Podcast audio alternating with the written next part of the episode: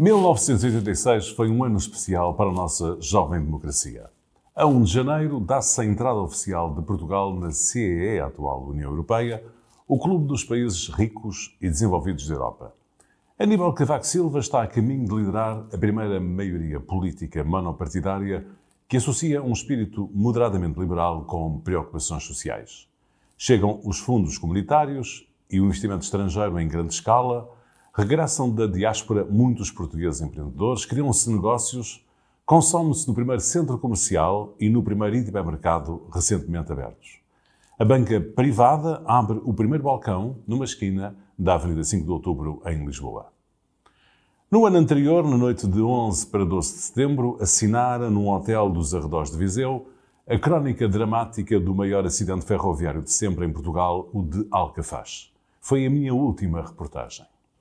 À época, as agências noticiosas, cuja base de clientes era muito limitada a empresas de média, procuravam fontes alternativas de proveitos, oferecendo serviços especializados a instituições financeiras, operadores dos mercados de capitais e grandes companhias. Foi o que a Reuters, por exemplo, fez bem e com proveito evidente.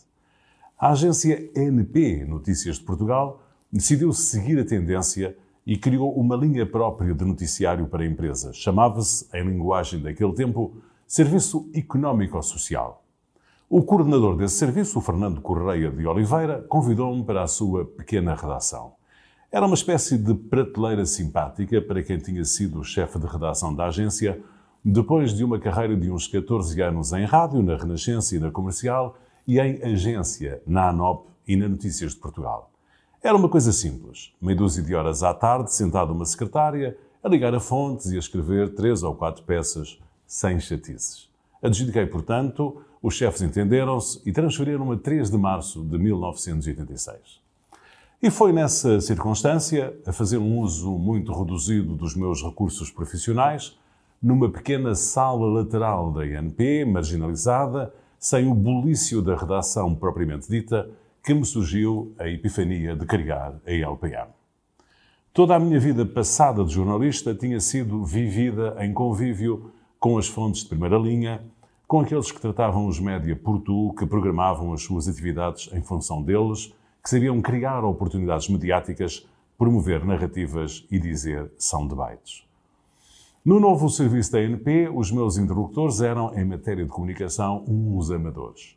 Dirigiam as suas empresas, muitas vezes com grande êxito, faziam negócios, investiam, movimentavam milhões, dirigiam empresas, mas não sabiam comunicar, pelo menos com jornalistas.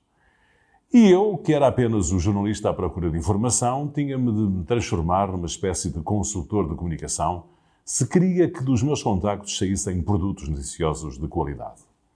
Na época, já havia um serviço que ajudava as empresas a comunicar, era dirigido pelo Carlos Pina, um jornalista veterano que tinha sido meu camarada na redação do Jornal Novo, mas a sua atividade estava condicionada por se tratar de um departamento, ainda por cima muito secundarizado, marginal, de uma agência de publicidade, a então líder destacada do mercado, a McCann.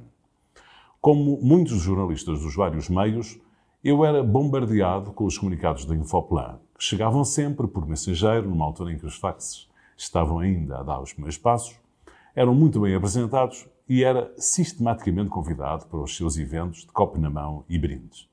À partida estava predisposto a ter uma posição de abertura para com as iniciativas e os conteúdos da Infoplan, mas raramente era possível editá-los na linha da NP por serem demasiado comerciais. Simultaneamente, ia recebendo uns telefonemas de Francisco Igarês, também um ex-camarada da redação do Jornal Novo, que era então diretor-geral da CIAS-NCK, a principal concorrente da McCann, o qual me tentava sensibilizar para as iniciativas de comunicação dos seus clientes. E também, geralmente, sem resultados, apesar da minha boa vontade. Somei as dificuldades de comunicação dos contactos que fazia, por uma iniciativa, com empresários às limitações que me pareciam existir da parte das agências de serviços de marketing que iam tentando ultrapassar esses obstáculos, adicionei o estado da minha carreira de jornalista, que estava num aparente beco sem saída, e decidi mudar a agulha. Tinha 32 anos. Precisava apenas de assegurar, mesmo que fosse transitório, a perspectiva de um moderado meio de sobrevivência. Fui fazendo contactos com esse objetivo e obtendo resultados promissores. E um belo dia, os CTT perguntaram-me se queria assegurar o gabinete de imprensa e a produção de conteúdos de um salão filatélico internacional. Depende do orçamento, respondi eu. Como não posso acumular com o jornalismo, porque é atividade incompatível, só se tiver um subscrito financeiro que me entusiasma a mudar de profissão, é que fazemos o negócio. E fizemos. Fui então, à falta de escritório, ocupar a sala 18 do Fórum Picoas e a partir daí mediatizei o Europex 86 e operacionalizei a LPM. Estávamos em setembro de 1986. Nessa época eram raros os jornalistas que se interessavam por noticiário económico e os que se incluíam nesse grupo dedicavam-se essencialmente aos temas macro, empresas públicas e grandes companhias multinacionais. Por regra, não se mencionavam os nomes das empresas, muito menos os das marcas. Marcas e empresas estavam presentes nos média apenas nos espaços publicitários. O Expresso publica, a dada altura, um artigo sobre o emergente mercado das consultoras de comunicação, no qual eu sou citado a dar, entre aspas, com algum humor, o seguinte exemplo. Irmínio Martinho aparece 200 vezes por ano na televisão e Belmiro de Azevedo nenhuma. Note-se que Hermínio Martinho tinha sido o efêmero presidente de um efêmero partido político. É neste contexto que um grupo de camaradas meus, agencieiros da ANOP, decide fundar o Semanário Económico, o pontapé de saída de uma nova geração da imprensa de negócios. Ainda estive umas horas indeciso em aceitar o convite que me foi feito num bar das Portas do Sol por Jaime Antunes, o líder do grupo, para integrar esse projeto, mas o meu individualismo e a vontade de pôr um ponto final da carreira de jornalista prevaleceram. A bitola do projeto que tinha na cabeça era a Infoplan, o departamento da Macan que prestava serviços de assessoria de imprensa. Era a única presença visível no mercado que eu, em função dos três meses de estada no desk Economia da agência NP, julgava ter muitas potencialidades. A Infoplan servia-me de referência mas tinha já decidido fazer exatamente o oposto da sua prática. Em vez dos contactos massivos com jornalistas, passivos, os omnipresentes comunicados de imprensa ou preces, ou ativos, as conferências de imprensa e afins, iria promover apenas contactos personalizados.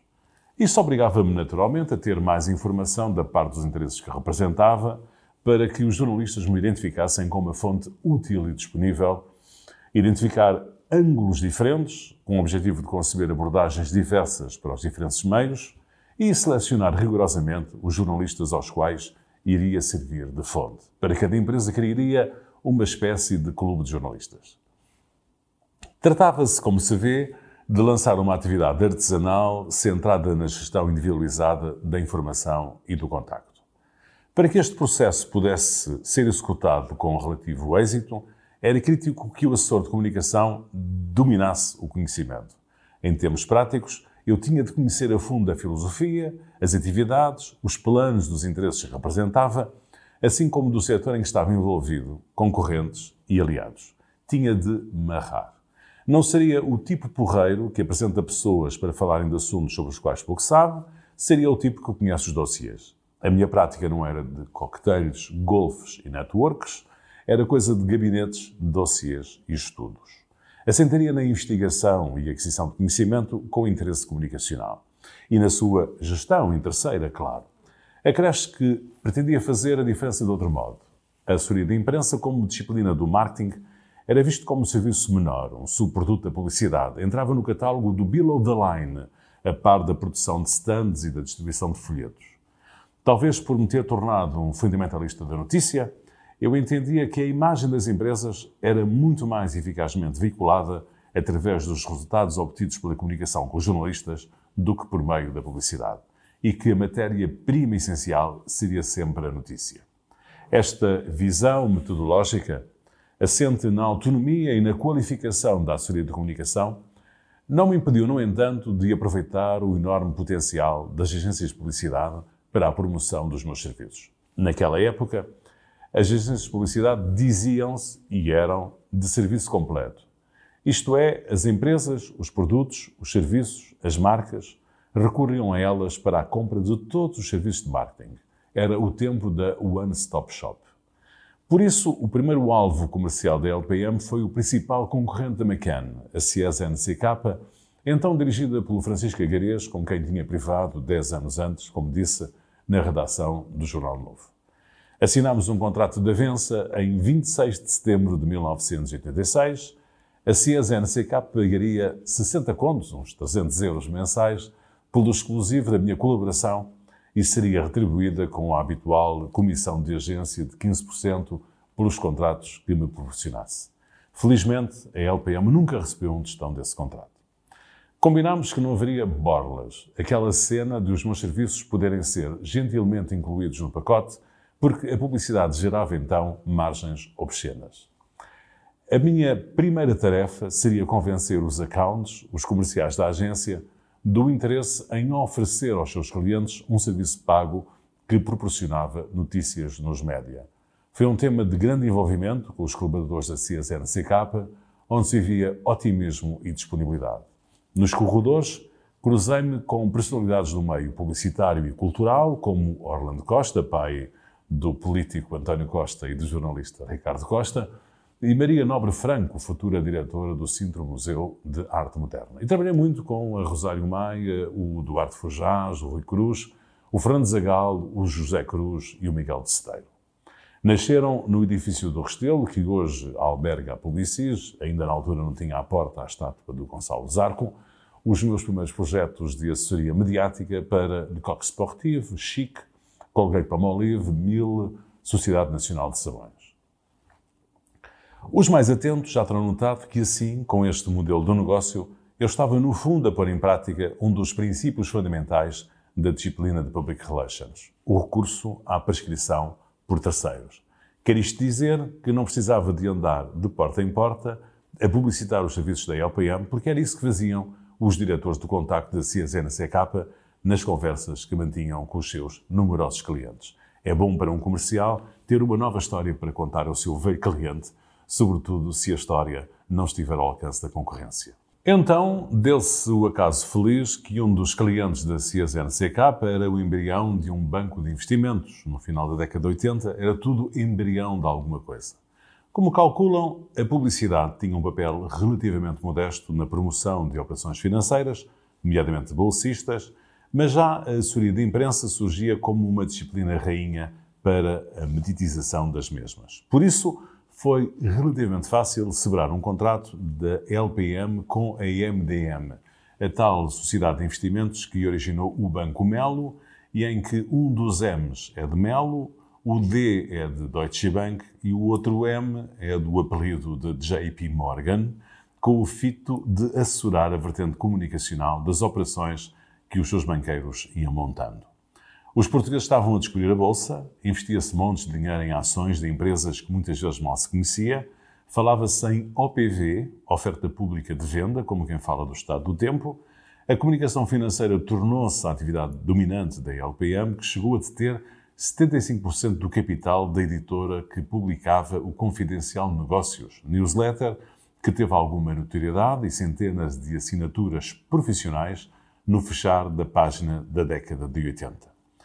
Em simultâneo, dá-se um importante movimento empresarial na CSNCK. Esta agência passa a integrar o grupo FCB, formando então o grupo líder do mercado de publicidade em Portugal. O novo boss do processo, o discreto e pragmático e também sportinguista Paulo da Abreu, apercebe-se das potencialidades do meu incipiente negócio e convida-me para alargar a colaboração a todo o grupo.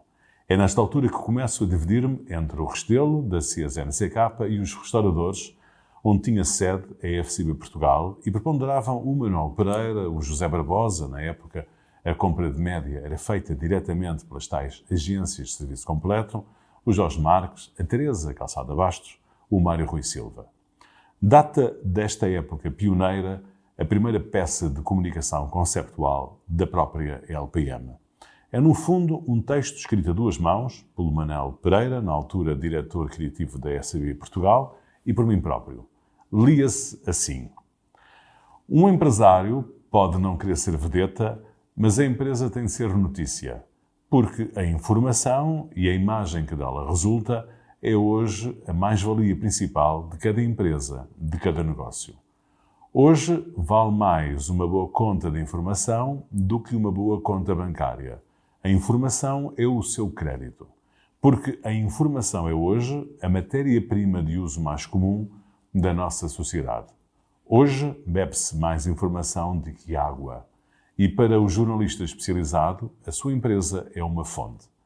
A empresa tem vindo a ganhar legitimidade social. A opinião pública, os líderes da opinião, os agentes económicos, os seus parceiros e os seus concorrentes estão ávidos daquela informação cotidiana da sua empresa que você, por vezes, julga insignificante ou indiferente.